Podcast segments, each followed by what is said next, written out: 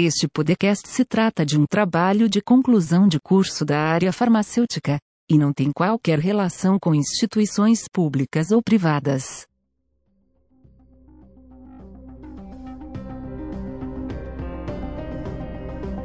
E aí, ouvinte, aqui quem fala é o Guilherme Melo, estudante de Ciência da Computação, e o apocalipse zumbi ainda vai surgir de um lixão de uma farmácia, e eu posso provar isso.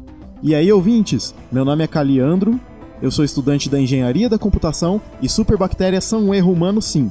Depende. Iô, eu sou o Miguel, orientando de farmácia da Unip, responsável pelo TCC que resultou nesse podcast e devo muito à minha orientadora que vai ficar só de olho na nossa gravação. Meu nome é Karen Maria Ludwig, eu sou bióloga, formada pela Unesp e pós-graduada com doutorado também pela Unesp na área de microbiologia. Sou professora da Universidade Paulista nos cursos da área da saúde, em especial o curso de farmácia com as disciplinas de microbiologia geral e microbiologia clínica.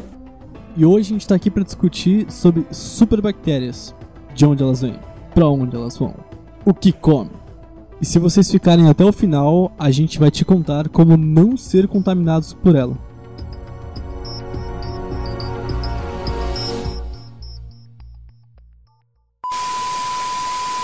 Dezessete hospitais de Brasília estão contaminados por uma superbactéria. Ela é resistente a quase todos os antibióticos. A Secretaria de Saúde do Distrito Federal investiga se a bactéria provocou a morte de 18 pessoas.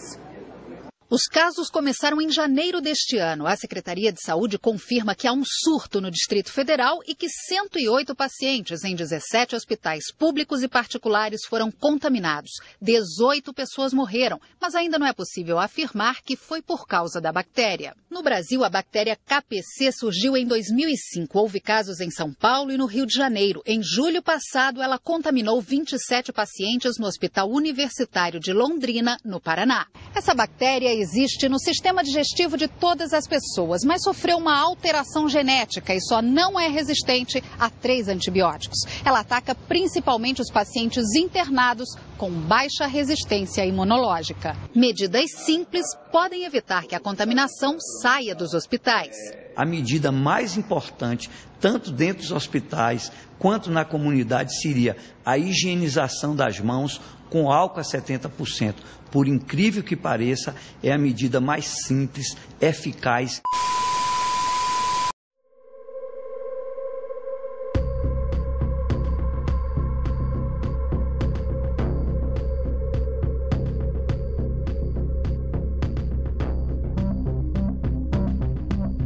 Certo, para começar então, Miguel, eu queria que você explicasse pra gente e pros ouvintes qual é a nossa relação com as bactérias, já que estamos falando do assunto de superbactérias. Então vamos começar do início, das bactérias.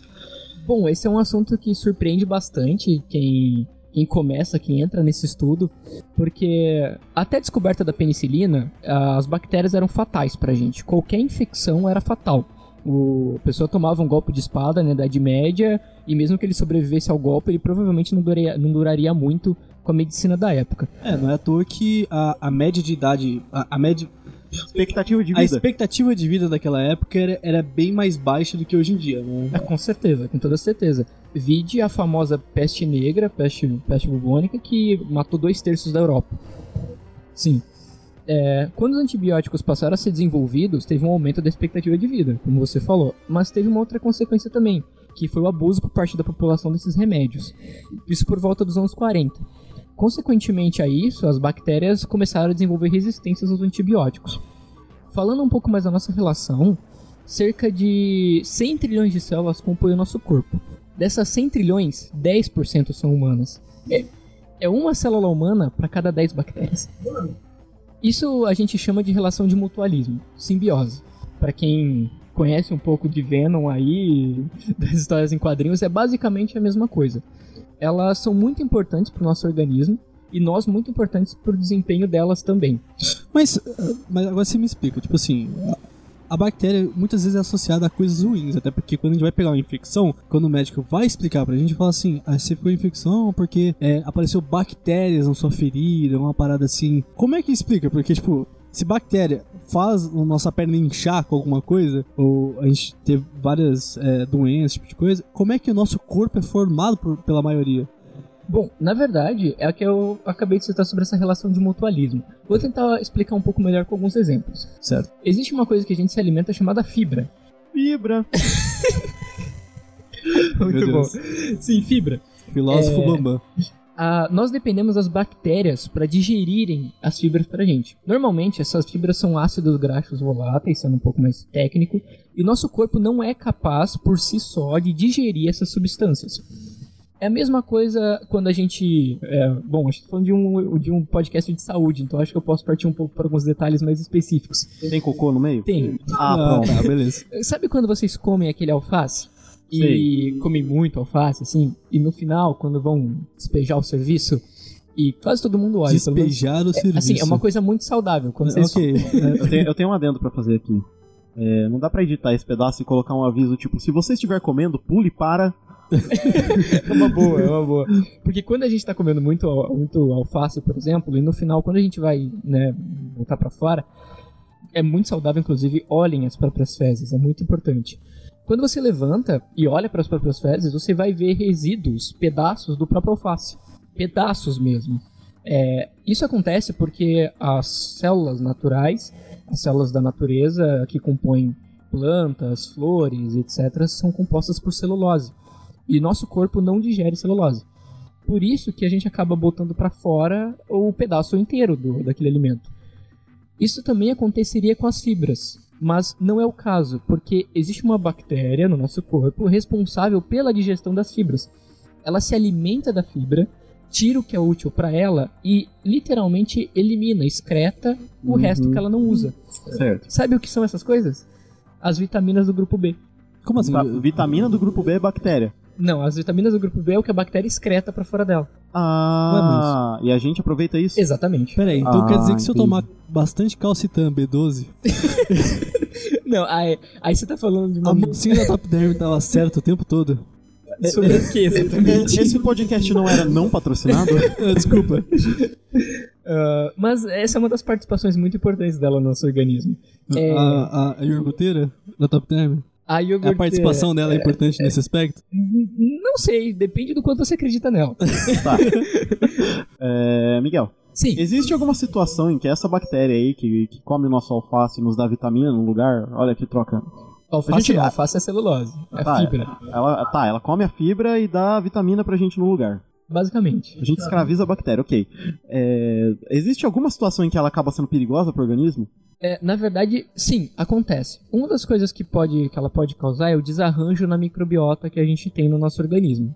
Por exemplo, ah, ela tá ali com uma função útil. Ela digere a fibra. Libera para nós as vitaminas que nós somos capazes de digerir. Só que vamos supor que por algum motivo, uma queda de imunidade, uma lesão que você acaba se machucando, e o seu corpo aca- acaba tendo que lidar com esse problema. Por conta disso, o seu corpo perde o controle daquelas bactérias, porque nós temos uma quantidade específica dentro do nosso corpo. O problema não é a presença delas, o problema é a quantidade. Quando nosso corpo perde o controle, que a gente chama de desarranjo, é quando elas começam a se multiplicar demais. E aí elas decidem dominar geral. Porque elas começam a se alimentar mais do que elas deveriam. Ah, e aí, eu, como nós, nó- a gente se alimenta, elas digerem o que a gente alimentou. Como a gente está perdendo o controle da quantidade, o nosso próprio organismo começa a virar alvo desse crescimento de bactérias. Aí elas. A gente escraviza elas, mas aí se a gente tem um problema, elas crescem demais e decidem nos comer de dentro pra fora. Sendo bem bruto, é bem isso mesmo. Caramba, que chique. Sendo bem simples, é bem isso mesmo. Não, eu acho justo, eu concordo com as bactérias, tem que fazer isso aí mesmo. Peraí, É. as bactérias têm que comer a gente? Lógico. É, e, e nem por isso a gente deixa de revidar. Por exemplo, quase sempre infecção intestinal está diretamente ligada, por exemplo, à diarreia. Porque o nosso corpo percebe que tem um excesso de bactérias, então ele começa uma destruição delas em massa faz, e usa de água para excretar isso o mais rápido possível. A diarreia nada mais é do que o cocô que você não solidificou. Então ele não esperou solidificar. Como tem muita bactéria nesse acúmulo de, no seu intestino, ele só vai descartando o mais rápido possível. Por isso sai líquido. Entendi. Ah, por isso que quando você vai, vai no médico após uma diarreia, alguma coisa assim, ele fala que tem que repor a flora intestinal. É isso? E na Essas verdade, foi muito bom você ter citado É isso. verdade. É, Ah lá, é, é que muito que comum. você- Miguel, explica pra gente o que, que é flora intestinal. Na verdade, isso é uma expressão er um pouco errada atualmente. Usar a expressão flora é um, é um termo antigo para se referir a uma quantidade de formas de vida. Aham. Mas, atualmente, essa palavra, a gente escutando ela já percebe que ela está diretamente ligada à flora. É, Então, eu, tipo eu penso em planta. flor. Eu- exatamente. Por conta disso, esse termo está sendo substituído por biota, Ah. por biota intestinal. Biota. Biota. Palavra bonita, biota. É sim, que está muito mais ligado a uma quantidade de seres vivos. Não que a planta não seja um ser vivo, mas o ponto de vista é diferente de um ser para o outro. Ah, e no Mas e aí? final, essa superpopulação acaba causando a- as infecções. Tá, mas aí, dúvida. É, no caso de biota, tem alguma. é, só pra deixar mais claro pro público que tá ouvindo aqui E pra mim? e pro Caliandro, é, o que que difere então? Como ficou essa nomenclatura a partir de biota? Então flora fica pra quê e biota fica pra quê? A gente, É. a flora, ela pode ficar mais sendo mais utilizada para se referir a trabalhos que envolvem o, a, a plantas mesmo, em geral. Plantas Certo. em geral. Flores, é, enfim, frutas, plantas em geral. Certo. E a biota, ela vai tendo, tem um uso agora mais focado em bactérias, vírus, protozoários, células mesmo, conglomerados de células. A gente tem a expressão mais comum intestinal, né, flora intestinal, biota intestinal, mas esse biota pode ser usado para várias outras expressões. assim. Uhum. É, falam, ah, falavam, né, flora intestinal, agora vai todo mundo falar biota. É. Mas, mas, mas o, o ponto que eu quero chegar é, no estômago também tem isso aí? É, na verdade, nós temos bactérias praticamente no corpo todo. A grande quantidade em massa está no intestino, mas nós temos elas distribuídas pelo corpo todo, porque a gente tem que lembrar que o nosso corpo não está parado. Ele está constantemente trabalhando, tem células funcionando constantemente no organismo. Então essas bactérias estão transitando também pela corrente sanguínea, entre camadas de pele, etc. Ok. Passei por uma viagem mental aqui agora. Revivi meu final de semana com virose inteirinho na minha cabeça agora. Você tá se reimaginando agora. Pelo ponto de vista das bactérias. Lembrando que virose é causada por vírus, que é um outro ser vivo. É, é, desculpem, alguns não consideram ser vivo.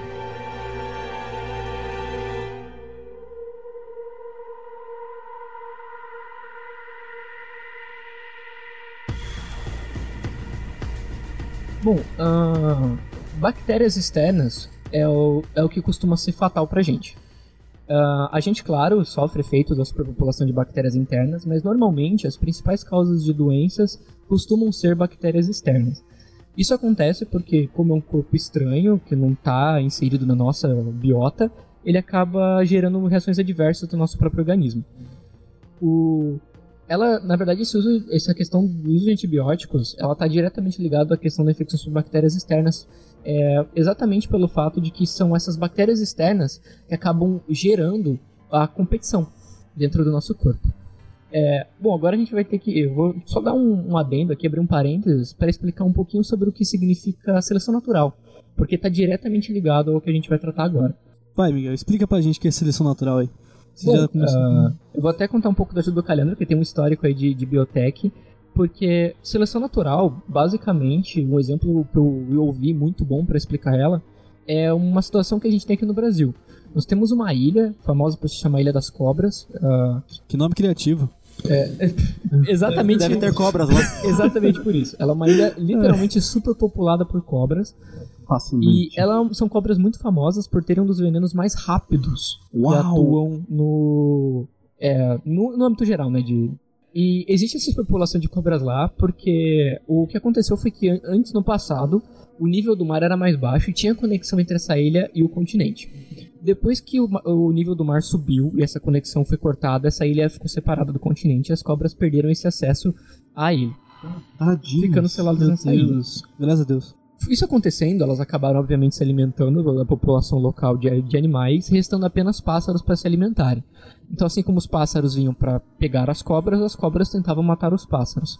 Uhum. O que acabava acontecendo é que, como essas cobras tinham um veneno lento, o que é mais costumeiro entre as espécies de cobras, em comparação a como é rápido atualmente, essas cobras acabavam morrendo. Elas pegavam, né, mordiam enquanto eram agarradas pelo pássaro, só que o pássaro ou acabava morrendo já no ar, com a cobra caindo no mar junto com ele, ou ele, ela até chegava a ser comida até o veneno ter ação. Só que, como a, a genética é aleatória, e toda vez que um novo ser vivo é gerado, uma combinação totalmente aleatória, nova, é gerada.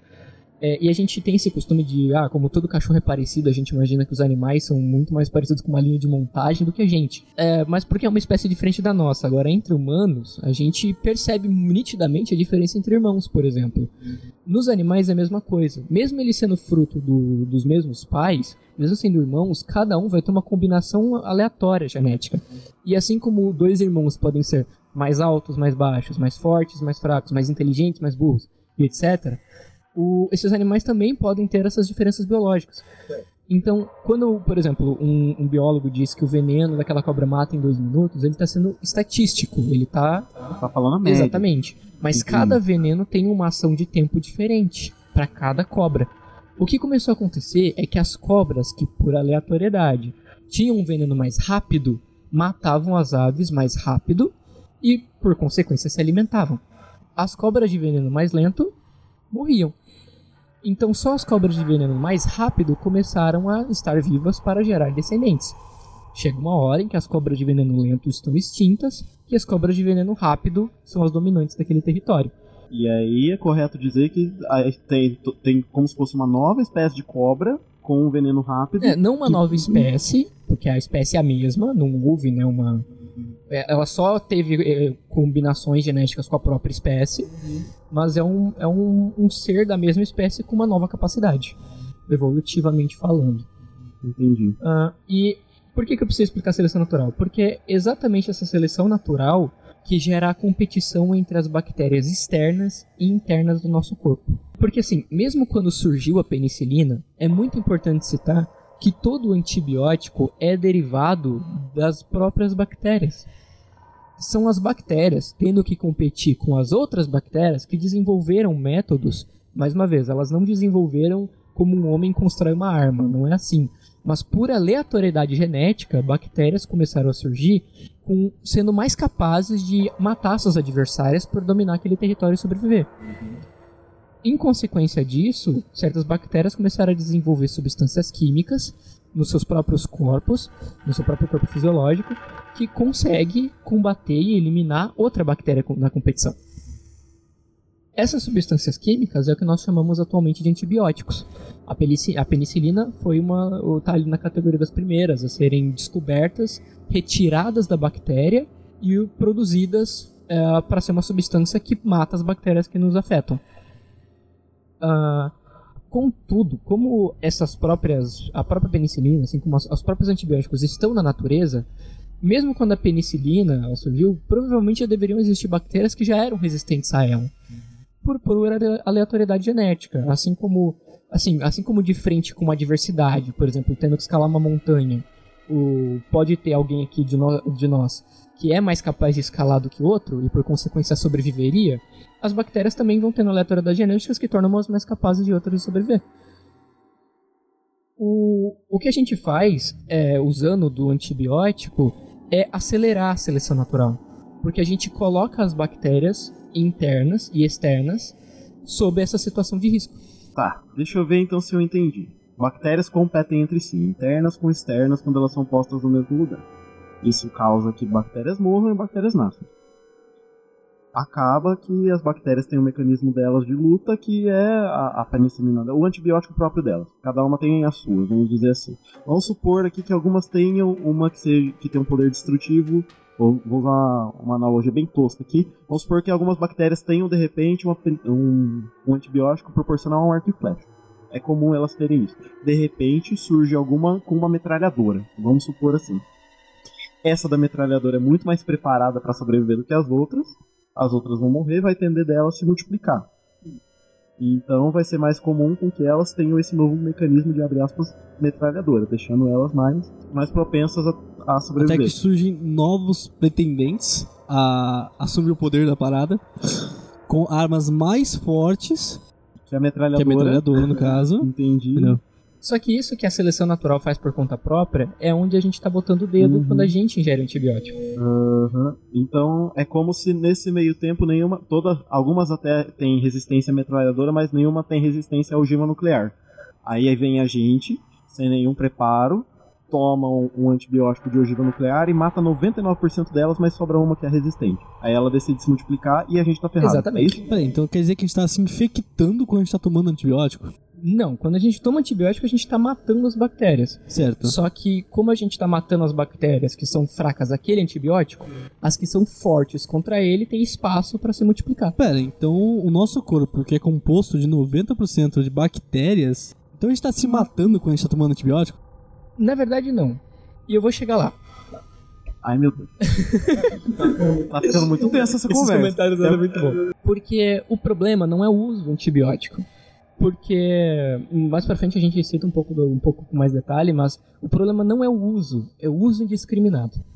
É o uso descontrolado dessa substância. Certo. Ah, porque assim, s- essas, essas, esses antibióticos que são desenvolvidos, eles têm métodos de atuação diferentes.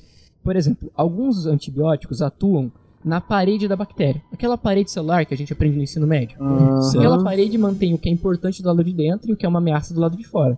Quando o antibiótico atua na parede, ele destrói essa parede, abrindo espaço para o que esteja do lado de fora entre e o que está do lado de dentro sai. Destrói a bactéria.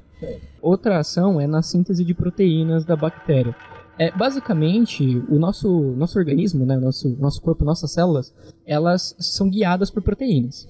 É o que é a, assim, se você subir um pouco mais de proteína, descer um pouco mais é molécula depois átomo. As proteínas que compõem o nosso organismo são as que fazem as funções que as células precisam para que, enfim, elas se multipliquem, para que elas gerem novas informações, para que elas aprendam coisas novas com o ambiente ao redor. São as proteínas que fazem tudo isso. Por exemplo, quando uma célula está se alimentando, são as proteínas que permitam que ela se alimente e que use aquilo que ela se alimentou para alguma coisa. Ah, tá. É como se, ó, de novo, analogia tosca. É como se a célula fosse um celular e as proteínas fossem os aplicativos que fazem esse celular Exatamente. funcionar. Uau. Uau. Você realmente é um jovem do século. XXI. Bom, e aí a- o antibiótico ele atua na proteína. Ele atua nessa síntese das proteínas, essa produção dessas proteínas úteis e impede que isso aconteça.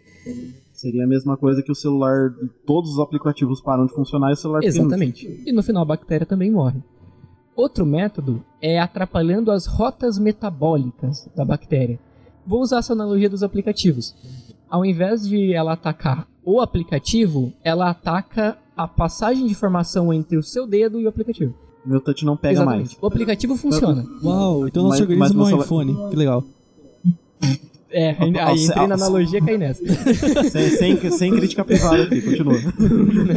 Mas enfim, é, ela atrapalha a comunicação, essa, essa, esse metabolismo. Igual a gente tem metabolismo, mais rápidos, mais lentos, para produzir energia, ela atrapalha essa comunicação, essa rota metabólica. E aí ela não, ela não produz energia, ela morre.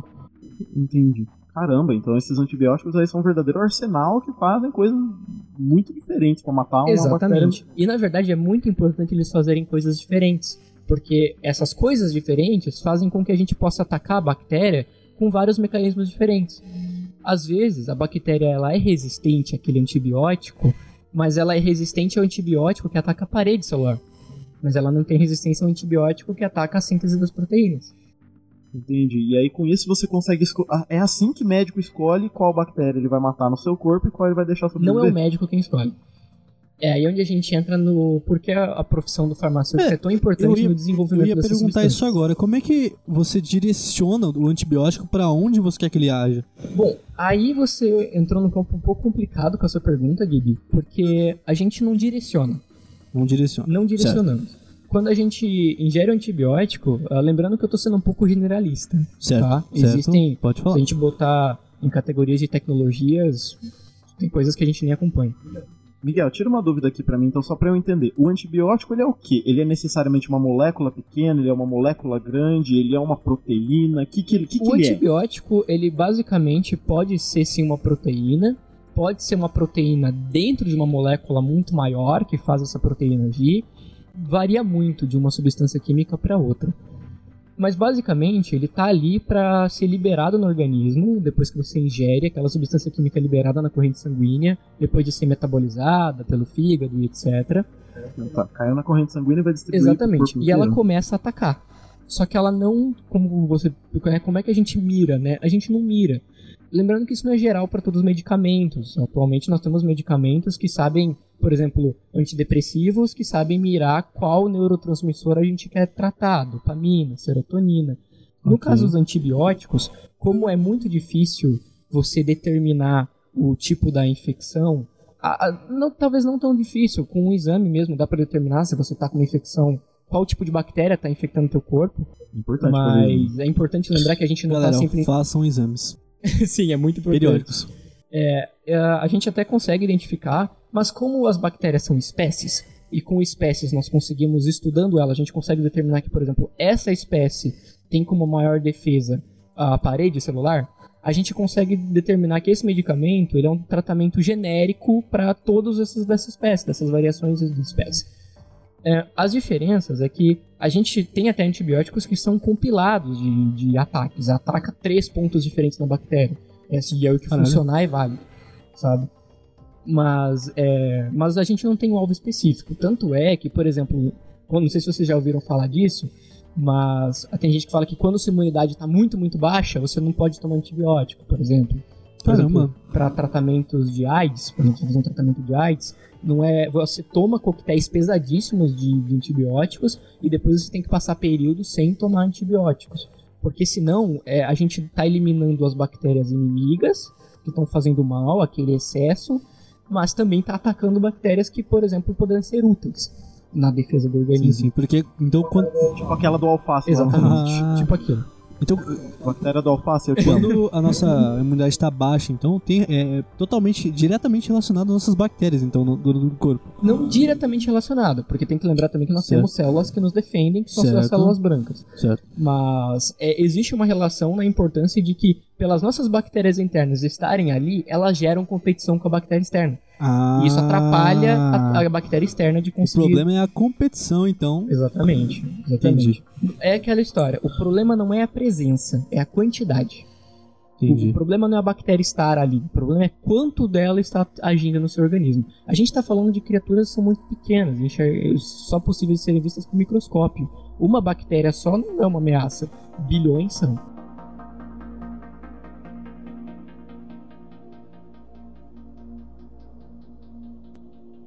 Tá, Miguel. E qual a nossa relação com esse combate às bactérias?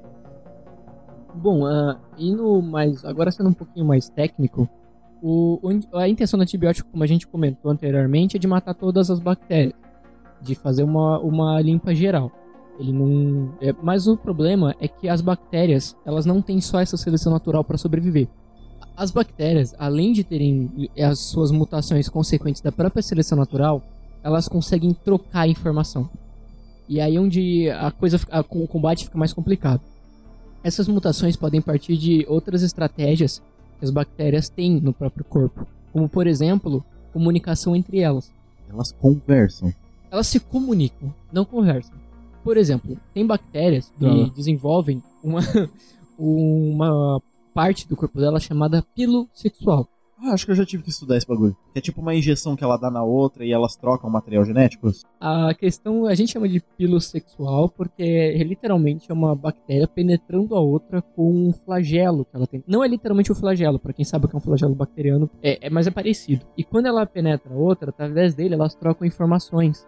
As informações genéticas de uma passam para outra e vice-versa. Você consegue tentar fazer o ouvinte imaginar essa cena? Não. Eu, eu posso Eu só queria ver a Pode reação do Gibi. Tá, Vamos lá, vamos lá, vamos lá. Imagina, imagina, vamos imaginar uma bactéria A à esquerda. Ela tem uma informação genética valiosa. A Certo. bactéria B se aproxima, ela vai e da- acho que é uma continuação da meio que uma continuação da membrana plasmática se projeta e acaba entrando na outra. Elas criam meio que um túnel entre uma para outra, certo? Certo. Aí beleza. Como que a informação genética é armazenada dentro de uma bactéria? RNA bacteriano, certo? Que é tipo um, um DNA só que mais simplão. Chamaremos dessa maneira aí. O que tem o RNA, que é capaz de produzir uma certa, um certo mecanismo de defesa contra um antibiótico, acaba sendo transferido para outra e ela consegue assimilar isso no RNA dela. E a partir dali ela consegue produzir essa defesa. Hum. E aí então esse túnel, que é o pilo sexual, se desfaz. Eu lembro de ter estudado, era alguma coisa mais ou menos assim. É basicamente isso. Então é meio casual mesmo. Troca informação e cada um vai pro seu lado. é casual. Ah, vai, uma se relaciona com a outra, elas trocam um papo, uma sai mais bem armada do que. É, que é quase como se a você falasse, ah, Gibi, é, ali mais pra frente vai ter que ter um buraco que você tem que pular. Eu tô te dando uma informação, tô te passando uma informação que te torna mais capaz de vencer o desafio que, no caso, é o, o antibiótico. Ah, desafio esse que pode ou não acontecer. Sim, é um, é um desafio que pode ou, ou- ou não acontecer. É aleatório, como a gente sabe. Mas o pilo sexual é só uma das maneiras delas trocarem informação entre si. É, outro método muito comum é através de vírus. É, ah, pelo visto o Cariandro também já viu sobre isso. Nossa, eu tô relembrando um monte de aula sobre isso. Mas já deu um. Né? Nossa. Já viajei- deu um insight agora. O, o vírus, querendo ou não, ele, ele é um, um pequeno cristal de proteínas, feito por proteínas que formam as paredes ao redor, e no meio ele é informação genética. Por isso que muita gente não considera ele um ser vivo, Certo. ele não tem organelas dentro dele, não tem, ele não tem uma função metabólica dentro dele. Ah, o, mas uma coisa que o vírus faz muito bem é passar informação e pegar a informação. Isso o vírus faz muito bem. Quando o vírus infecta uma, uma bactéria, ele entra dentro dela, literalmente, ele é bem menor, o vírus é muito menor que a bactéria, e entra dentro dela, ele tenta chegar até o Certo. núcleo dela. Porque como. É é como se vocês imaginassem uma bolinha dentro de uma outra bola. A bola maior é a parede celular, dentro você tem uma bolinha menor que é o núcleo. O vírus quer chegar no núcleo, porque como o vírus não pode produzir, o vírus não pode produzir mais dele mesmo, sozinho, ele precisa que passar a informação que ele Uhum. tem dentro dele para a bactéria, e a bactéria, com aquela informação recebida dentro dela, ela vai produzir mais dele. Porque é uma informação nova que é penetrada e ela só vai seguindo aquela informação genética e vai fazendo coisas por conta disso. Aí a bactéria começa a gerar outros vírus. Esses vírus que estão sendo gerados dela são resultado do que o vírus colocou e do que ela é também. Então, se ela tem alguma, alguma imunidade, alguma defesa contra algum antibiótico, os vírus que vão sair dela vão sair com essa informação. Quando esses vírus começam a contaminar outras bactérias, ou quando as bactérias cons- co- ingerem esse vírus, porque bactérias também digerem o vírus, é um combate. O vírus infecta, mas a bactéria também está enfrentando ele. Essa bactéria, ela pode sim derrotar o vírus, só que quando ela destrói o vírus, ela absorve o material genético dele. E com esse material genético destruído que ela adquire a informação, ela também adquire a informação daquela capacidade de defesa nova que estava numa bactéria diferente. Então os vírus também fazem essa comunicação entre elas para passar informação. E além, é claro, do, do, dos genes transportados que a gente já comentou, porque além das bactérias, né, elas constantemente é, continuarem se multiplicando, essa multiplicação constante delas, 1 vira 2, 2 para 4, 4 para 8, essa multiplicação constante, tem até um cálculo bem maneiro para deduzir isso, eu acho que você deve ter visto em biotech. Vi, não quero lembrar. é, elas estão constantemente duplicando sua informação genética interna, porque quando ela vai se dividir em duas, ela precisa que a outra tenha as mesmas informações genéticas que a original. Então toda a informação desse núcleo também vai ser duplicado. O que acontece é que a bactéria dá uma ordem, isso todas as células fazem, que fazem duplicação.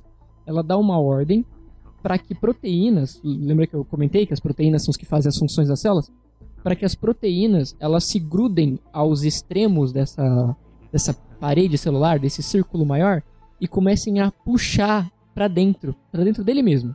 Então é como se começasse a acontecer uma, a gente usa a expressão invaginação para essa situação.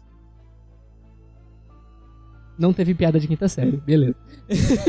Não, ó, respeita o nível desse podcast, né, meu querido? Não, é, fica implícito o pensamento Ah, só. então é Mas como é- se vocês imaginassem, imaginem que vocês estão na mão um balão e vocês Certo. pegam o dedo e vão colocando e apertando para dentro. Certo, Uma hora você vai apertar tanto que o seu dedo vai alcançar o outro, a outra ponta. certo. É a mesma coisa. Essas proteínas elas pegam uma ponta e vão puxando para dentro até chegar na outra ponta.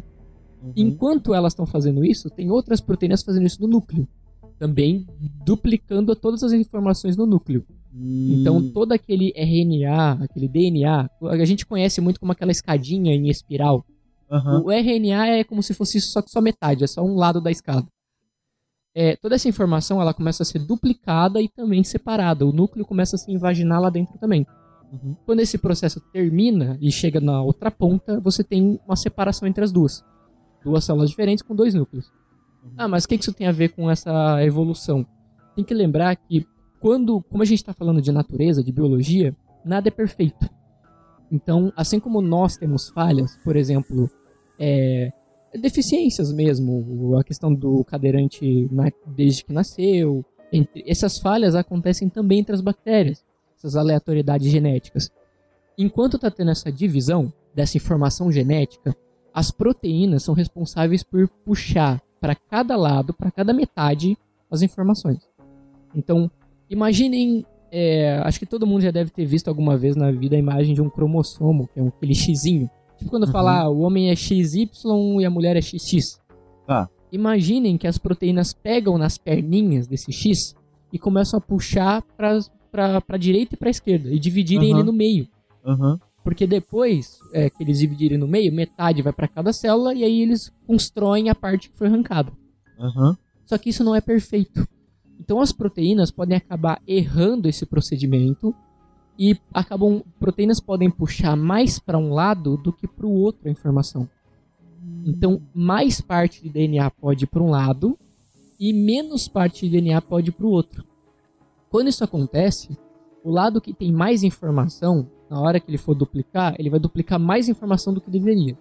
E o lado que tem menos informação genética vai duplicar menos, porque ele perdeu parte da informação dele.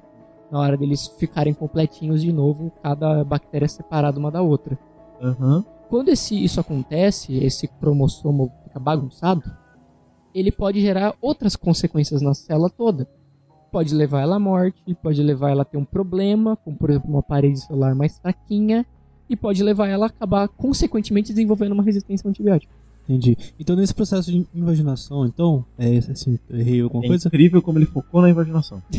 É o nome do processo, gente. Não tem o que fazer. É impossível manter a mesma quantidade de informações de um lado e Assim, pro outro. a gente, uma coisa que é muito importante quando a gente tá falando de natureza é nunca usar a expressão impossível. Pouco provável. Porque tudo, a gente trabalha com aleatoriedade. Raro. Tudo é aleatório. Então a gente não tem como ter certeza Uhum. do que 100%, afirmar 100% que X coisa está acontecendo. Mas Uhum. normalmente, normalmente costuma se acertar, normalmente. É por isso que nós temos Certo. mais seres humanos que enxergam Então- quando nascem do que cegos. É, os erros genéticos são mais Entendi. incomuns. Bactéria é a mesma coisa, então. Mas você contou toda essa historinha aí pra explicar por que, que não é sempre que uma bactéria vai se duplicar, ela vai fazer duas idênticas. Exatamente. Pode acontecer daquela espécie ela ser suscetível ao antibiótico, Uhum. mas num simples erro de duplicação, a próxima geração errada, vamos dizer assim, se torna imune. Ou seja, cada duplicação tem meio que um sorteio com a chance de uma premiada sair imune ao antibiótico. É, no- é claro que a gente. Assim, é muito bom vocês sempre Lembra lembrarem que quando eu tô falando de, de duplicação de célula, a gente tá falando disso numa escala muito rápida. Uhum. É, é simples assim, você tem que imaginar que a bactéria é tão pequena que a gente só enxerga com microscópio. É, só que essa criaturinha que a gente só enxerga com microscópio, a gente não consegue ver olho nu. Se você botar um pão, esfregar um pão na terra e botar na sua janela, em 24 horas ele provavelmente já vai estar manchado. Essa mancha é apodrecimento. Esse apodrecimento está acontecendo por conta das bactérias que estão se alimentando daquele material Hum, e descretando o que elas não acham útil. A bactéria é uma criatura que em 24 horas ela consegue trazer para olho nu uma área que ela está contaminando, sendo que ela por si só é invisível. Então, são multiplicações em velocidades absurdas e constantemente. Agora, nesse exato momento, enquanto os ouvintes estão ouvindo a gente, tem células constantemente no corpo deles morrendo e duplicando, morrendo e duplicando o tempo todo. Isso, isso é de uma velocidade muito ágil e nunca para. Não, não tem uma pausa. Isso acontece constantemente. É, até porque se pausar, tem um... É, é o que acontece quando uma pessoa, por exemplo, tem um ferimento que não consegue regenerar. É uma questão, uma situação de necrose, por exemplo. Tá bom. Então vamos supor que a gente tem uma bactéria que ela conseguiu se multiplicar com mais informação, de repente, pá, ela é imune aí a um tal antibiótico. E ela se multiplica e tal, e ela propagou, propagou muito no ser humano. Como resolver? Bom, é, agora é o momento em que a gente mais interfere nessa questão. E é por que que onde nós estamos envolvidos nesse surgimento de superbactérias? Bom, como eu disse anteriormente, a, a seleção natural e todos esses processos que eu já expliquei, todos ajudam nesse procedimento de evolução das bactérias. atualmente o ser humano está sendo o maior causador do surgimento de superbactérias. O motivo disso é o uso incorreto do antibiótico. Eu vou citar alguns exemplos que vão fazer vocês é, entenderem. No uso correto, a chance de eliminar o maior número de bactérias possível é maior. Vocês têm que lembrar que quando o medicamento ele é desenvolvido, ele passa por uma quantidade de testes incalculáveis. São muitos e muitos testes para ser feito. Tá, E aquilo que tá lá na posologia, usar de 8 em 8 horas, tantos miligramas, é porque foi o melhor método que eles acharam para aquele, Exatamente. aquele remédio. Entendi. É, basicamente tá tudo, é tudo na mão de experimentos mesmo. É, o, basicamente, assim, sendo bem superficial, o, o farmacêutico ele tem que separar várias plaquinhas de vidro. Nessas várias, assim, gente, quando eu falo várias, eu tô falando na faixa de 300 a 400 placas por dia. Por uso. Ela separa essa quantidade absurda de placas. Nessas placas, aquela bactéria tá ali crescendo, eles colocam fontes de alimento para ela crescer. Então, faça o teste. Coloca seu antibiótico. Cada placa uma quantidade diferente, uma por tempo diferente, por, com bactérias diferentes. Esses testes vão sendo feitos constantemente, até depois de anos de pesquisa chegar-se a um resultado de qual é a melhor maneira de usar aquele antibiótico. É, então, quando o antibiótico ele é respeitado, ou sua maneira de usar é respeitada, a chance, como eu disse, a porcentagem, a gente nunca trabalha com 100%, é muito maior do maior número de bactérias possíveis serem eliminadas. O maior número de bactérias-alvo, que está em grande quantidade, serem contidas no seu organismo. Ah, mas e as bactérias restantes? Das restantes, nós temos as células brancas para dar conta. As ba- Ou às vezes a própria competição ali pode acabar não favorecendo ela. Exatamente. Então, é, é, Entendi. tomando antibiótico de maneira correta, o antibiótico faz uma função poderosíssima, somada às células brancas e somada à competição das bactérias que estão a nosso favor. Esse, esse é o tratamento ideal. Porém, é aí onde entra a nossa atitude. É, se essas bactérias elas são expostas a antibióticos em quantidade pequena, por pouco tempo e em posologia inadequada, ou seja, você não respeitando a distância entre os horários, geram bactérias mais fortes, porque a gente está constantemente colocando as bactérias em uma situação de estresse, onde elas estão tendo que lidar com a sobrevivência delas, para sobreviver a ele. Só que como a gente não toma o medicamento da maneira correta, a gente não extermina essa grande quantidade que a gente precisava, para depois o resto do corpo dar conta. A gente deixa muita delas de sobra. Vou dar um exemplo de uma das doenças que mais mata no mundo, tuberculose.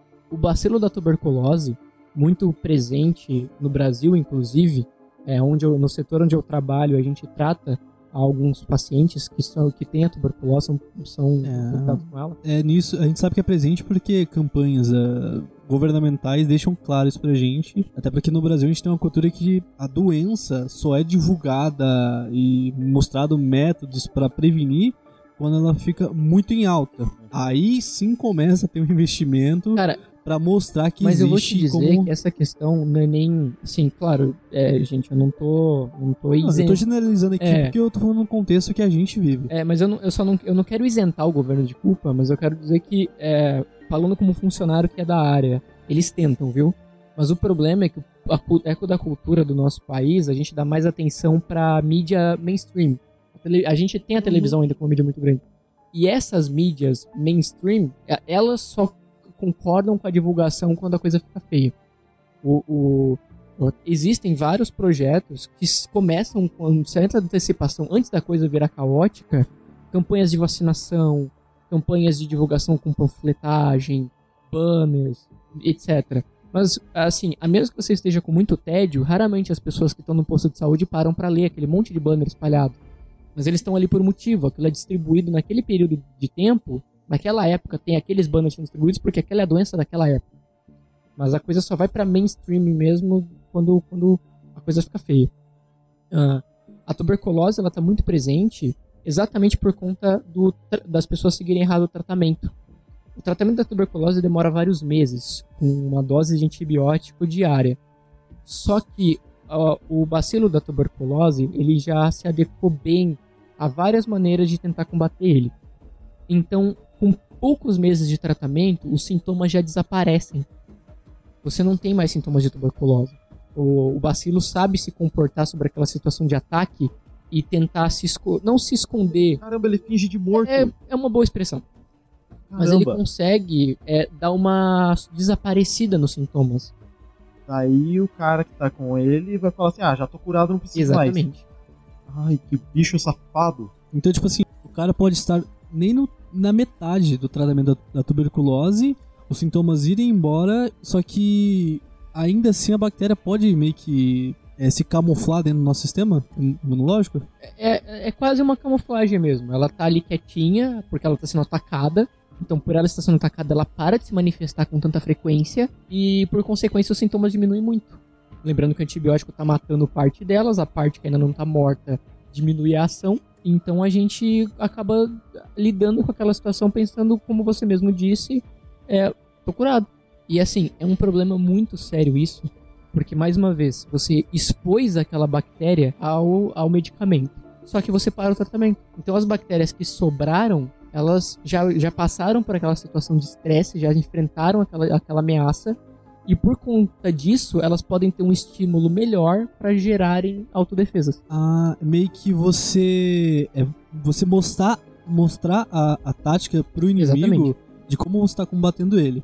Só que como você recua o ataque antes do tempo, caso você volte a atacá-lo novamente, ele já vai estar mais preparado porque ele já Exatamente. você já tentou combatê-lo antes com a E mesma assim você estratégia. força a seleção natural dessas bactérias. Exatamente. Seleção artificial. É uma seleção né? artificial. Porque você tá forçando. Então você tem que manter manter a pressão sobre essas bactérias para até elas ir totalmente embora. É até elas totalmente serem destruídas. Então se terminar o tratamento mesmo. Exatamente. Sério. Porque a- o, o bacilo da tuberculose, ele não é, ele é externo, ele não pertence à nossa biota. Ele não pode estar dentro de nós, ele é uma ameaça sempre.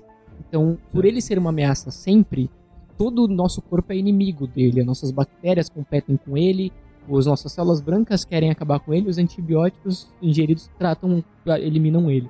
Então, a ideia do bacilo tuberculose é um caso de tentar exterminar mesmo. E não só de diminuir a quantidade. Porque se no final você acaba sobrando uma, ela vira duas, que vira quatro, que vira oito. Então, é, atualmente, a tuberculose está sendo uma doença tão problemática, já matou tanta gente. A culpa não é porque não tem medicação, não é esse o motivo. A culpa não é porque não tem divulgação de informação. A culpa é simplesmente porque a gente não leva o tratamento até o final. Tá, e esse tipo de comportamento pode gerar no futuro aí uma tuberculose imortal, indestrutível. Bom, por- é, para quem ouviu o começo do podcast, a gente tem a, a K- KPC, KPC, que foi a bactéria citada no, no trechinho jornalístico, que só tem três antibióticos que conseguem matar ela. Então, existe alguma no mundo que não tem nenhum antibiótico que mata? Você tem que literalmente derramar gasolina e atear fogo e torcer pra morrer? Que eu saiba, no momento, até até o momento não. Mas, tipo assim, nada que não possa acontecer. Até onde eu estudei, não, existem não existe nenhuma bactéria que, por enquanto, ela seja indestrutível. Mas já tem casos de bactérias que, assim, é um, dois antibióticos que funcionam e acabou. Mais nada funciona. E, tipo assim, é, é, pelo que eu saiba também, eu posso estar muito errado agora, Miguel, depois você me corrige. O, o editor corrige aí. Esse antibiótico ainda por cima, ele tem que ser aquele muito mais forte, porque tem níveis também de antibióticos, né? Sim, Níveis sim. de, de ataque. Então tem bactérias que é um, dois antibióticos de níveis muito extremos, assim. É a diferença de um amoxicilina, que é o mais básico. para um azitromicina. Isso, exatamente. No- Quem pega, tá acostumado a pegar antibiótico em farmácia, a amoxicilina, normalmente eles dão uma cartela enorme. assim. Enquanto a azitromicina, cada cartelinha tem três comprimidos. Normalmente eles liberam duas cartelinhas, porque ele é mais é um antibiótico mais pesado e um tratamento tem que ser mais curto. Até para o antibiótico não virar uma arma contra suas próprias bactérias que são pertencentes ao seu organismo. Ou seja, pessoas, se você está em tratamento de tuberculose, sigam até o final, fazendo um favor pra vocês. Para eles e para a comunidade. Pra Porque a gente comunidade. tem que lembrar que essa bactéria que ele tá evoluindo dentro dele mesmo, ele passa adiante espirrando nos outros, tossindo nos outros. então não, ele não tá só cuidando da própria vida, mas de toda a família dele, de todo mundo com quem ele convive. Isso me lembra uma história que eu ouvi de um professor uma vez. Ele disse que ele tava com um problema no dente, parece que ele tava com, com dor, não sei. E parece que, esse, que era um problema bacteriano mesmo. Só que a coisa já tava num nível que depois de alguns exames falaram pra, falaram ele que ele dependendo poderia vir a óbito. Pega lá, não sei que bactéria que era. E aí tentaram usar um antibiótico e logo de cara já viram que aquela bactéria já tava resistente àquele antibiótico. Então ele já pegou uma bactéria meio que evoluída nesse caso. Só que aí a solução que foi pensada pelo médico foi usar um antibiótico de muito tempo atrás, sei lá quanto tempo, e foi o que ele disse que foi a- solução pro problema dele. Bom, uh, o médico, assim, ele provavelmente deve ter pensado em usar antibiótico de muito tempo atrás para tentar procurar algum composto químico que seja muito diferente do que a bactéria conhece. Então foi uma tentativa de usar uma arma diferente, usar uma arma imprevisível para a bactéria. É, é, claro que assim, mais uma vez, não tem 100%. O médico usou um chute, ele deduziu aquilo e tentou. E funcionou, provavelmente porque a bactéria não tinha nenhuma autodefesa. Aquela espécie de bactéria nunca teve que lidar com aquele antibiótico novo que ele apresentou. Bom, continuando, é, esse uso incorreto, gente, não parte só do, do paciente, do cliente. É, Para quem eu, eu, acabei de citar, né, a, a aberturazinha, aquele um minuto, uhum. que fala sobre a questão da infecção hospitalar. Bom, essa infecção hospitalar é principalmente causada por erros de uso de tratamento incorreto dos pacientes por parte dos próprios cuidadores. Então, Sim. médicos, enfermeiros, farmacêuticos que têm esse contato ficam transitando entre pacientes num hospital. A gente tem que lembrar que uh, o hospital ele é composto de vários leitos com várias pessoas que estão portando doenças de todos os mais variados tipos quando eles se contaminam por um, por um erro de conduta higiênica com o paciente, por exemplo, ele acaba acidentalmente furando o dedo dele com uma agulha na hora que ele ia preparar uma agulha para injetar no paciente. E antes dele cuidar desse, desse dedo ferido que atravessou a luva e furou o dedo dele, antes disso ele devolve o braço do paciente no lugar onde estava antes para ele poder colocar a injeção. Aquele paciente espirra em si mesmo, tosse em si mesmo, passa a mão no rosto de 3 a 5 vezes por minuto. Então, a gente tem que lembrar que aquele paciente está todo contaminado. Ele está liberando bactéria o tempo todo. Quando o enfermeiro, com o dedo ferido, ele toca no braço do paciente, ele pode ter se contaminado. Ele sai do ambiente onde está aquele paciente, vai para o cômodo, é, para um cômodo de enfermeiros, e tira as luvas e mostra isso para um outro para um outro enfermeiro. Esse outro enfermeiro, por um comportamento, assim, ele mostra a mão esse outro enfermeiro por um comportamento natural que nós temos, acaba segurando a mão desse enfermeiro para ver a, o ferimento. Ele acabou de tocar naquela mão contaminada. Ele tocando naquela mão contaminada, ele faz um comentário e depois ele segue pro paciente que ele vai lidar com as, a mão dele contaminada. Ah, aí ele passa pro próximo paciente. Os enfermeiros, médicos, farmacêuticos praticamente não vão apresentar sintomas porque eles estão saudáveis. Mas os pacientes, essas bactérias que ficam sendo transitadas pelos profissionais de um leito para o outro, para pessoas que já estão debilitadas, levam ao óbito. Muitas, é, sempre, assim, é, sempre talvez seja um exagero, mas na maioria dos casos em que vocês descobrirem que alguém morreu por infecção hospitalar, está diretamente ligado a uma falha da higiene, a uma falha do funcionário, está diretamente ligado a esse comportamento incorreto é, é aquela história, gente. Você que faz o seu trabalho, você, você erra e o, o funcionário da saúde, como um ser humano, também comete erros. O problema é que esses erros no, no âmbito da saúde causam consequências muito mais graves para a vida das outras pessoas. Uh, então, essa conduta incorreta por parte dos profissionais de saúde, por acabarem estando acomodados com o serviço cotidiano, por não estarem hum. mais com aquela preocupação de quando acabaram de entrar no serviço, acaba gerando essa contaminação, essa exposição dos pacientes a vários tipos de bactérias diferentes. E com medo de ir para o próximo hospital. Bom, uh, por incrível que pareça, a gente não acabou ainda. Porque além da causa do nosso uso incorreto, o erro da, por parte dos profissionais, lembrando que assim, o médico pode sim errar no preenchimento da receita, o médico pode falhar e dar a posologia incorreta, é, o médico também é um ser humano, também pode falhar no exercer da sua profissão é, existem outras causas que levam ao surgimento de superbactérias. Outras delas é, por exemplo, o uso de antibióticos na, na questão da criação de gado e galináceo. Vamos lá, mais uma vez um, uma situação... Como assim o uso em gados? Ga gados Gado demais. Sim. É... ah, meu Deus. Vacas, bois, etc. Certo. Bovinos em geral e galináceos em geral, galinhas, perus, etc. Essas granjas enormes. A gente sabe, assim, o Brasil é um país cultural, né? É da nossa cultura entender um pouco de agricultura, mesmo quando a gente não dá muita atenção. Uhum. A gente sabe que no nosso país tem granjas enormes, quantidades imensas, centenas, milhares de galináceos no mesmo lugar, assim como centenas de bois e vacas no mesmo ambiente. Esses animais, para crescerem fortes e saudáveis, recebem as rações, as famosas rações diárias. Nessas rações existem quantidades de antibióticos. Peraí, como assim? Antibiótico a gente toma mesmo. Antibiótico, É, não antibiótico. são os mesmos antibióticos. É uma especialização farmacêutica no, no âmbito da veterinária. Hum. Mas são antibióticos. E mais uma vez, podem não, pode não ser o mesmo medicamento. Mas o composto principal ali pode ser o mesmo. Porque gente- as É. bactérias podem contaminar animais, também podem nos contaminar. Sendo usados e agindo no corpo desses animais da mesma forma que age com o nosso. da mesma forma que agem com, com o nosso. A diferença é que, assim, é claro, não tem como um cuidador, né, um responsável pelo setor desse, não dar antibióticos. É um, Certo. é um problema. Se uma bactéria grave infecta um- uma galinha, ele vai perder toda aquela produção se ele não tiver, se elas não estiverem sendo alimentadas com antibióticos. É, se, se uma galinha ali for suscetível, a grande maioria talvez seja aquela bactéria. Consequência a isso, usa-se antibióticos. Mas são antibióticos distribuídos na ração. Já é difícil fazer um paciente humano que é extremamente racional seguir uma posologia. Imaginem tentar manter ah, corretamente a absorção de antibióticos de animais. Então, constantemente, esses animais cheios de bactérias, que têm contato com a natureza muito maior que o nosso, estão constantemente recebendo antibióticos que estão constantemente colocando bactérias em estresse. E, gente, assim, uma granja chega a ter milhares de galinhas. E cada galinha, milhões de bactérias enfrentando antibióticos. Vão surgir bactérias, superbactérias ali. Vão surgir. Uma hora elas vão, uma bactéria vai surgir com imunidade àqueles antibióticos. Então, é tipo assim, é uma coisa inevitável, questão de tempo. Então, É uma coisa inevitável, questão de tempo. Uma hora isso vai acontecer. A gente é literalmente uma, uma criação de bac- superbactérias, constantemente, todo mas dia. e nesse caso da, de, de granja e, e gado, então não tem o que fazer, então, nesse caso.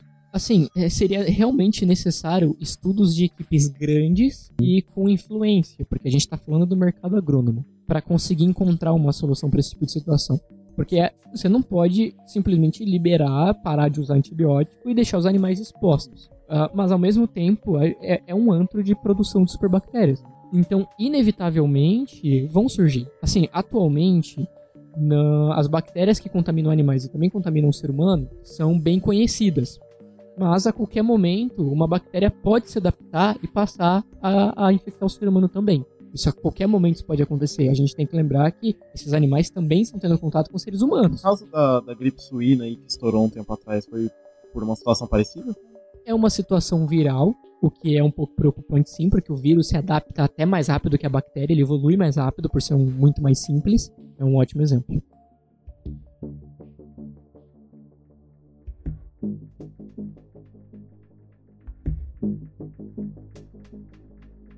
Ah, bom, não acabamos ainda. Próxima causa. Vai, tá, peraí. Até agora, você me fez ficar com medo de respirar perto de pessoas, de ir em hospitais e de comer carne e ovos. Continua. Bom, é, não precisa ficar com medo de comer carne e ovos, não. Eles acreditamos que eles passam por tratamento correto e chegam até nós depois de serem tratados. Aí é você que tá falando. Aspas no acreditamos. Bom, enfim. Outra causa é Conspirem a favor. o uso de antibióticos para combater infecções virais. Gente, com uma leitura de hemograma, você já consegue saber, exceto se for um caso mais grave, se a infecção é viral ou bacteriana. Caliano, o que é um hemograma? É um exame de sangue. Ótimo. Obrigado. Essa é, nós temos células brancas no nosso corpo e elas se dividem em várias categorias e existem categorias que lutam contra vírus, existem categorias que enfrentam bactérias. Certo. Quando nós tiramos um hemograma numa situação de que estamos infectados, a quantidade de células brancas que tiver ali em alta vai saber dizer pra gente se a infecção é viral ou bacteriana. O sangue detecta, ó, tô com vírus aqui. Eu vou aumentar a produção de defesa aqui, tá? É Exatamente. Exatamente. É, no, no caso, por intermédio de curiosidade, linfócitos enfrentam vírus e monócitos bactérias. Então essas são categorias diferentes e cada um é desenvolvido em maior quantidade para lidar com o tipo de infecção. Então com o hemograma já dá para ter um resultado de qual tipo de infecção que você está passando. Mas por questão de, de atendimento costumeiro no, no setor de saúde, o médico acaba nem pedindo hemograma. Ele simplesmente te dá o antibiótico.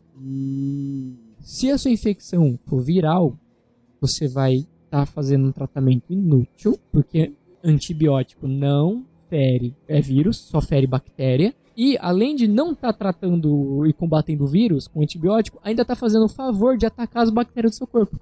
Criando superbactérias, ajudando na criação de superbactérias. Saber o tipo de infecção é uma das coisas mais básicas para saber se você toma antibiótico ou não. E a gente tem que lembrar que tanto a infecção viral quanto a infecção bacteriana dá inflamação na garganta, causa febre, entre Oh, os sintomas são parecidos. Uhum. E tem muito caso em que a pessoa apresenta sintomas de uma infecção, é dado para ela um antibiótico, a infecção era viral, o antibiótico serviu de nada, mas a pessoa se curou naturalmente, porque o nosso corpo está enfrentando os vírus, e a pessoa dá os créditos ao antibiótico. E quando aquilo aparece de Ela novo, repete. ela repete o processo. Até que uma hora ela vai dar azar. Ela provavelmente vai dar azar, vai acabar ela lidando, ela causando tanto problema na biota de bactérias dela, ela pode acabar consequentemente gerando ali uma superbactéria, e essa superbactéria vai se proliferar, entrar em competição com as demais, se proliferar, e ela pode acabar tendo aí sim uma infecção bacteriana interna mesmo, muito mais E aí, grave. quando ela precisar do antibiótico, não vai funcionar. É como se você tivesse um limite de tipo de antibiótico que você pode usar na vida até ele parar de funcionar. Quase isso. Caramba, que E bizarro. assim, é importante, é, assim, é uma coisa que precisa ser citado. É, a gente entende que o médico, ele é o representante mais influente na área da saúde, é o que tem mais tempo de estudo, considerando apenas o curso superior, mas ele não é Deus. Ele falha, ele tem falhas. Então, você questionar o médico e pedir um hemograma para um clínico geral, olha, eu quero um hemograma antes de É, tomar medicação. Isso não é contra a lei nem nada, gente. Vocês podem sim exigir a qualquer momento do médico. Exatamente. É um direito. Às vezes, é claro, dependendo do médico que você for lidar, ele vai achar que você está questionando o conhecimento dele, ele vai virar e falar não precisa. Mas vocês têm que lembrar de uma coisa, o pessoal que está ouvindo. Nunca é demais segurança com a própria saúde. Olha Nunca aí. é. Não existe 100% na natureza. E senão, se não existe 100%, se nunca você vai ter 100% de certeza de que você vai ser tratado, quanto mais certeza você tiver do seu tratamento, melhor. E se o médico, é, apesar de ser um profissional, ser respeitável por tudo que ele conquistou ali, ele é um ser humano e pode falhar, é no mínimo o, o seu dever com a própria saúde ajudar o médico, mesmo que talvez ele não queira, a tratar você melhor. Então você pode correr atrás desse tipo de coisa, você pode insistir e buscar maneiras de se proteger mais e não depender apenas do diagnóstico daquele profissional. E bom, ainda tem mais uma última causa. Vamos ver. Vamos ver. É muito comum, infelizmente, a gente sabe que não é só a indústria farmacêutica que faz isso, mas o descarte incorreto de substâncias químicas no meio ambiente. Peraí, você tá falando pra mim que todo aquele excesso de remédio que falta, que passou da validade no mais hospitais, são jogados no meio ambiente. Assim, eu não tô dizendo que são, mas eu tô Ah. dizendo que podem ser. Acontece, então. Exatamente. Ixi. É muito mais difícil acontecer com essa medicação que sobra hospitalar, porque normalmente isso é mandado para incineração. Eu tô falando não de sacos pretos, eu tô falando de tonéis enormes, de 200, 300 litros. Ei, Muito. Ah. pega. Exatamente. Então, se for surgir um apocalipse zumbi, vai, provavelmente vai ser daí. É, vocês têm que. Eu acho que isso aí cabe um outro podcast, hein? É, Exatamente.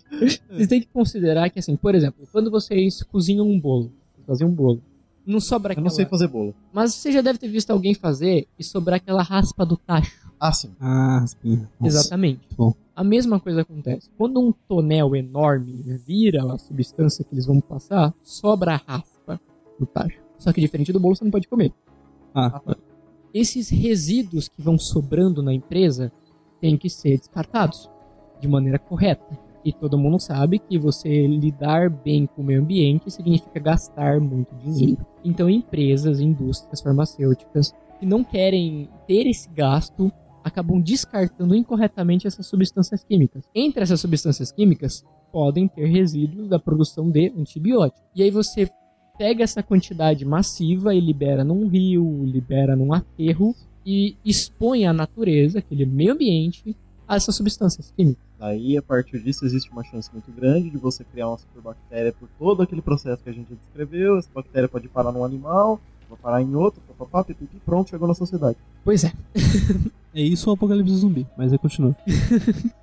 São esses, é, são esses compilados de todas essas causas que eu citei que influenciam em como a superbactéria está sendo essa ameaça tão presente. Ah, é tão presente assim?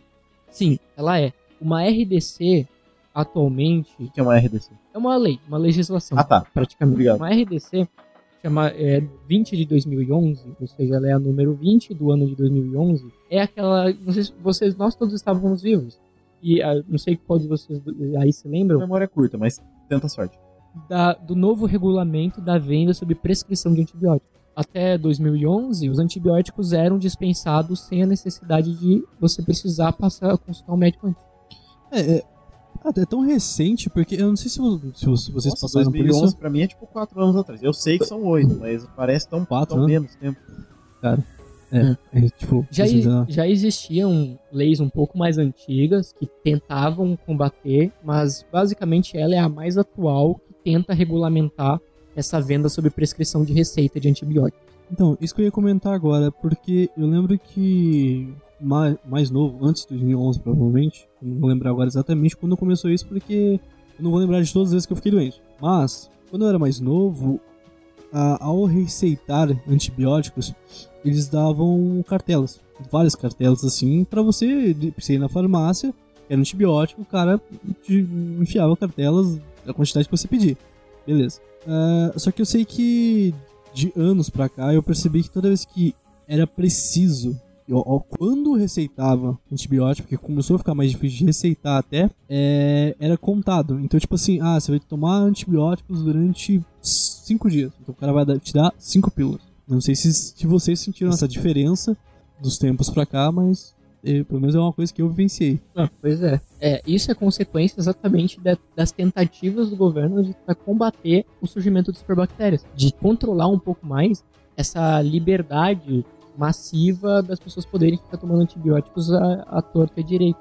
Bom, e essas são, são as causas que, onde nós podemos interferir. Porque se você seguir a receita corretamente, se obviamente uma receita feita por um bom médico, você seguir a receita corretamente, seguir a posologia de como tomar aquele medicamento corretamente. Se você, se você aí que faz parte de uma indústria farmacêutica ou que é responsável pela fiscalização, fizer um, um trabalho de cobrança em cima, se essa área da de agrônoma, né, é, é claro que é inevitável, precisa se dar os antibióticos aos animais, mas se for feito um controle melhor disso, um controle melhor de horários, técnicas forem desenvolvidas, nós podemos ajudar a evitar que isso aconteça. Nós podemos reduzir o tamanho da nossa influência no surgimento de superbactérias, de infecções hospitalares, que estão sendo uma ameaça atual, muito presente e que a tendência, por enquanto, é piorar. Nós não estamos em degraus de melhora, por enquanto, nesse sentido. Nós estamos em degraus de, de piora, infelizmente. Só retomando então, é, quais são as causas, pontuando cada uma delas? Bom, nós seguimos a receita corretamente, tomarmos a medicação exatamente como é descrita para nós tomarmos. Ok. Sim, é difícil, mas é um esforço que a gente tem que fazer. Número 2. Então, ouvido o homem. A segunda é a conduta correta do profissional que tem contato com esses pacientes que são suscetíveis a contaminações, principalmente em âmbito hospitalar. A terceira são os antibióticos em massa dados para animais, né, na questão a- a- agropecuária. A quarta são o uso incorreto de antibióticos para infecções virais. E a quinta são as indústrias farmacêuticas com o descarte incorreto. Então, para os pacientes, o que cabe então é só seguir a prescrição médica. É, seguir a prescrição médica da maneira mais correta possível e se preocupar mais com a própria saúde. Não seguindo o médico de maneira cega, só porque é o que ele está dizendo. Não ter medo de pedir exame de sangue. Não ter medo de pedir exames. Consultando mais de um profissional. Tudo bem, o médico receitou, mas consulta um farmacêutico. Nó- Nós temos 4, 5 anos de curso focado só na questão medicamentosa. Consultar um farmacêutico, chegar para ele e falar: olha, meus sintomas são tal, o médico me receitou isso, é, tá tudo bem, é esse medicamento mesmo, tem algum melhor, tem algum pior. É entender mesmo do que se trata o seu próprio tratamento, sabe? E de preferência, pessoas que tenham um estudo para Ah, isso, ah, né? Com toda certeza, com toda certeza. É, é, é aquela história, né? É a mesma coisa de eu querer procurar ajuda com meu celular do que uma pessoa que usa, que não usa celular. é complicado. É, para quem tem interesse no assunto, para quem ouviu toda essa nossa gravação e, e acha que, que, se interessou, que quer saber mais, eu recomendo muito um documentário. Ele se chama BBC Horizons Defeating Superbugs. É um, é um documentário ah, BBC Horizontes é, enfrentando superbactérias. é, é um documentário onde um grupo de, de cientistas, né, de, de cientistas da, de várias áreas diferentes, eles viajam o mundo procurando novas cepas de bactérias, né, novos grupos, espécies de bactérias para a produção de novos antibióticos. Então, Eles, eles ficam nessa constante corrida desesperada para conseguir encontrar bactérias bem longe, em ambientes mais extremos, pra, porque como essas bactérias estão em ambientes extremos, elas estão muito longe da nossa natureza. Então a chance delas terem alguma substância que as nossas bactérias não conhecem é muito maior. Exatamente. E aí nessas bactérias de ambientes extremos eles buscam maneiras de desenvolver novos antibióticos. É bem legal porque a série não fala só disso, ela fala de tudo que a gente comentou aqui também. Muito legal. É, uma outra recomendação que eu dou para quem tem interesse em mais podcasts desse tema, recomendo muito o SciCast do portal Deviante. É só pesquisar no Google. Eles têm mais episódios que comentam sobre bactérias e outros temas da área da saúde também. Galera, se vocês tiverem interesse em qualquer um desses tópicos que a gente listou agora, a gente vai estar deixando esses links que o Miguel citou aqui na descrição desse post, certo? E também a gente vai estar dando alguns artigos para poder estar aprofundando algumas matérias para poder. É, sim, inclusive alguns que eu usei de referência para esse trabalho. Sim. Comprovando nossas fontes do que a gente está falando aqui, para você ficar mais bem informado sobre o assunto. Certo? Miguel, mais alguma coisa? Bom, com certeza eu queria deixar algumas mensagens finais para quem está ouvindo a gente. Isso que eu vou falar para vocês é uma coisa que eu escutei muito no meu curso. E eu também, se você for com certeza você for conversar com outros profissionais da área, eles vão dizer a mesma coisa para vocês. Lavem as mãos. Lavar as mãos. Parece uma coisa muito básica, mas não sei se vocês se lembram da, da gripe suína, que causou um desespero e de repente virou um uso de sabão e álcool em gel. O país inteiro aumentou. Até hoje. Você vai em qualquer lugar, você vai num sei lá, num restaurante, na bancada tem lá álcool em gel. E eu tenho Bom, um negócio, porque eu não consigo passar por um desses sem aplicar na mão. Eu também, eu tenho esse vício. Eu não consigo mais olhar um e não apertar. Bom, eu queria muito passar essa informação para vocês, porque acreditem que quando aconteceu esse surto de lavagem de mãos em escolas, saúde, etc., caíram os índices não só de gripe suína, mas de várias outras doenças bacterianas no país. Lavar as mãos. É a arma certa contra bactérias. Álcool gel, gente. Cheiro, o cheiro é gostosinho. Pois é. então lavem as mãos, por favor. Galera, esse foi o nosso episódio, então, certo? Sobre as superbactérias. Espero que vocês tenham absorvido alguma informação que a gente tenha passado aqui. E é isso aí. Deixamos algumas dicas para vocês se precaverem sobre isso, a importância disso. E se tiveram dúvidas sobre qualquer coisa que a gente falou aqui, galera, não tenham medo de pesquisar. A informação é é linda por causa disso. Alguém vem e fala alguma coisa da ciência, e se você for com a pulga atrás da orelha, pode pesquisar, pode consultar fontes, você vai aprender até mais do que só ouvir a gente. Ah, e não só e não só dúvidas mesmo, se você entende da área ou pesquisou, viu que a gente cometeu alguma canelada, a gente cometeu algum engano aqui, por favor, comenta, manda e-mail, entre em contato com a gente pra gente poder ter essa comunicação de volta com vocês. É importante. O ideal do podcast é a gente passar as informações para vocês e vocês rebaterem as informações de volta com, com feedback. Precisamos pra... de feedback. Feedback, gente. Importante, seja para críticas, dúvidas ou, sinceramente, para poder estar tá debatendo essas ideias sobre o assunto, ah, com toda certo? Certeza, toda Nossos certeza. contatos vão também vão estar tá na descrição desse post, certo? Nossos e-mails e tudo mais. E é só falar com a gente que com certeza a gente vai estar tá respondendo de volta, ok? Então é isso aí, galera. Fica mais um episódio aí pra vocês e falou! Falou! Falou!